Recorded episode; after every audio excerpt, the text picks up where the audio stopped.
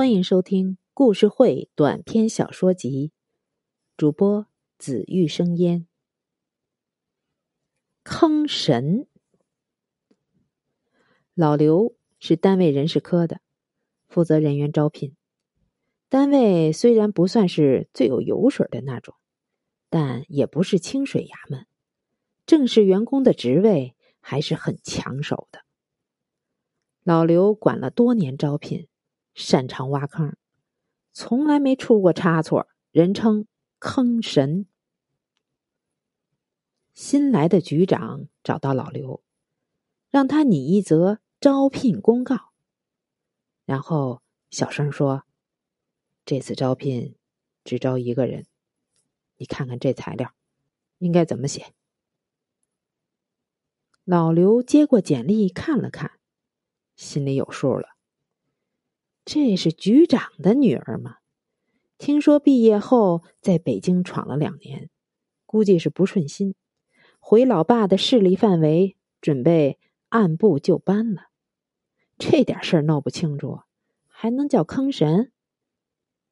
第二天，老刘就拿着拟好的招聘公告给局长看。只见上面写着：“招聘办公室人员，要求女性。”本市户口，未婚，年龄二十二至二十五岁，身高一点六五至一点七米，大专以上学历，计算机专业。作为经验丰富的坑神，老刘还特意在公告下面写了一行小字儿：“以上条件为初试条件。”局长看完。有点担心的问老刘：“这条件有点宽泛啊，会不会来的人太多了？你知道，我女儿学习成绩一般。”老刘微微一笑说：“哎，您放心，这条件看着宽泛，其实暗藏玄机。您知道，咱们市挨着北京。”本市这个年龄段又有实力的年轻人，那大部分都跑北京去了，剩下留在家的都结婚早，很多大学还没毕业就结婚了，加上这身高和专业再一卡，也没有多少了。何况这是初试，还有复试呢。尽管老刘说的没错，不过。现在有事业编的工作，那还是很诱人的啊！初试一下子来了上百人，局长的女儿在里面显得并不出色。老刘胸有成竹的发布了复试条件：该岗位人员需要有接待能力，容貌端庄美丽，能歌善舞，有一定的酒量（括号）。白酒半斤，这复试条件一出来，立刻就卡住了大部分人。要说容貌端庄美丽的，那候选人里有的是，但能歌善舞的就不多了。何况白酒半斤这条硬指标，直接放倒了大部分人。局长的女儿面不改色的喝了半斤白酒，成功过关。不过，即使如此，仍然有十个人入围了，这让局长有些紧张了。老刘也颇感意外。现在这女孩都不得了啊！本以为局长女儿天赋异禀，原来能人大有人在。看来不下狠招是不行了。最后的中试，老刘定下了附加条件。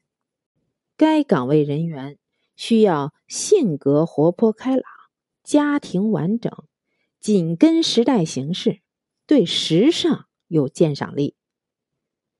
局长对此不解，老刘告诉局长，经过调查，他发现这些考生里面有几个是单亲，还有一个特别能喝酒的，是从山沟里考出来的，对时尚肯定一窍不通。局长微笑着点头道：“嗯，我女儿从小什么时尚买什么，这点我倒是放心的。坑神出手，手到擒来，老刘直接放倒了剩下的绝大部分竞争者。但没想到啊，最后还剩下一个女孩，成了招聘小组的难题。论身高，女孩一点七米，比局长女儿高一厘米。论容貌，眼睛不瞎的都得承认，这女孩比局长女儿好看多了。论计算机专业能力，女孩不论打字还是软件，都比局长女儿厉害。那说起唱歌跳舞，局长女儿最多是业余爱好者，这女孩简直有专业水准。喝酒就更不用比了，局长女儿喝吐了，人家还面不改色呢。就连老刘最后的杀手锏——时尚鉴赏力，女孩也毫不逊色，各类时装、包包、手表。如数家珍，招聘组的人面面相觑，这下难办了。从初试到中试，社会上都知道整个过程。如果强行宣布局长女儿入选，那还不捅了马蜂窝？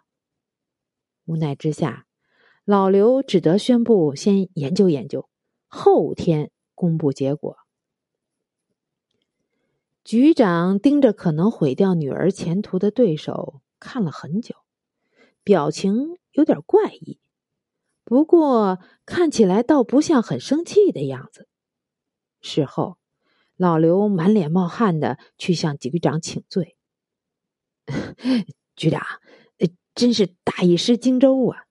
我随后去调查了一下，才知道这女孩原来是咱们市皇朝 KTV 的。”金牌陪唱，怪不得能歌善舞、千杯不倒的。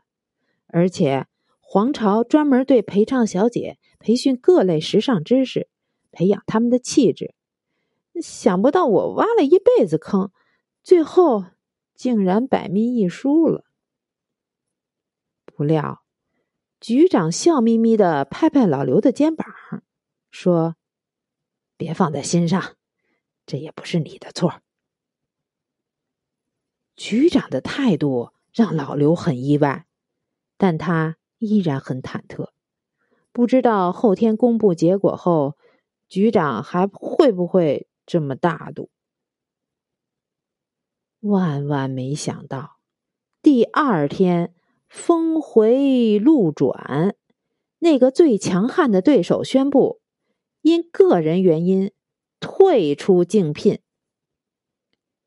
这样一来，局长女儿顺理成章的进了单位，老刘算是松了口气，感慨老天爷眷顾啊！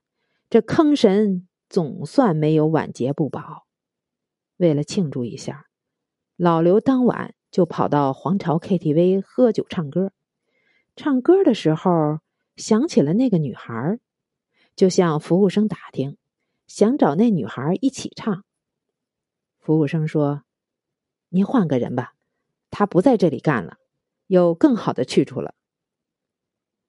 老刘惊讶的说：“你是说他去一家单位应聘的事儿吧？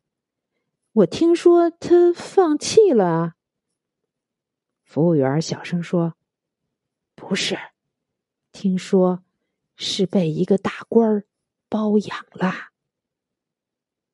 老刘。哦了一声，恍然大悟。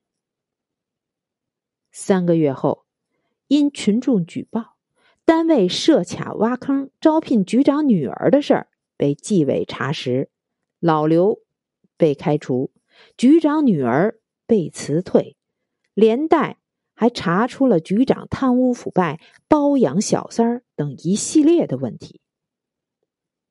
老刘走出单位大门时。百感交集，想不到自己挖了一辈子的坑，最后挖了这么一个大坑，把这么多人一起埋里边了。